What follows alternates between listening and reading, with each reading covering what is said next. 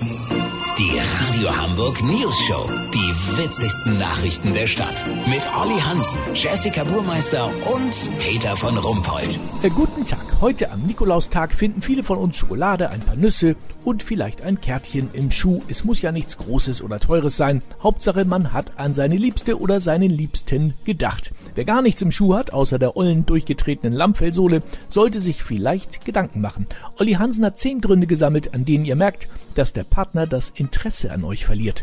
Olli, welche Gründe sind das? Zusammengetragen hat sie die Online-Partnerbörse Drömelpartner.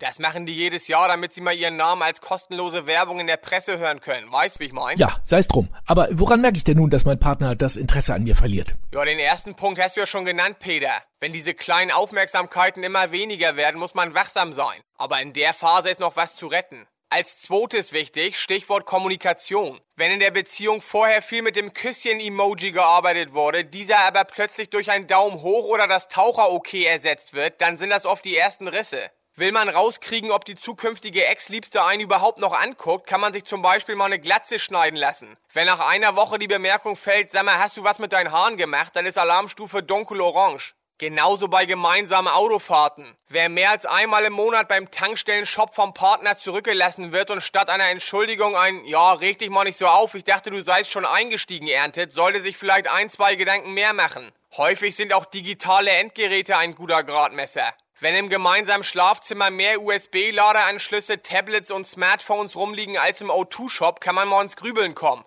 Lass so machen, Peter. Ich fahr jetzt zur Autobahnraststätte Kassel-Ost. Da habe ich Marlies am 7. Oktober wahrscheinlich vergessen. Habe ich gestern erst gemerkt, weil ich wissen wollte, wie ihre hübsche Freundin heißt. Wenn sie noch da ist und wir vielleicht noch mal von vorne anfangen können, melde ich mich noch morgen. Habt ihr das exklusiv, okay? Ja, vielen Dank, Olli Hansen. Kurznachrichten mit Jessica Burmeister.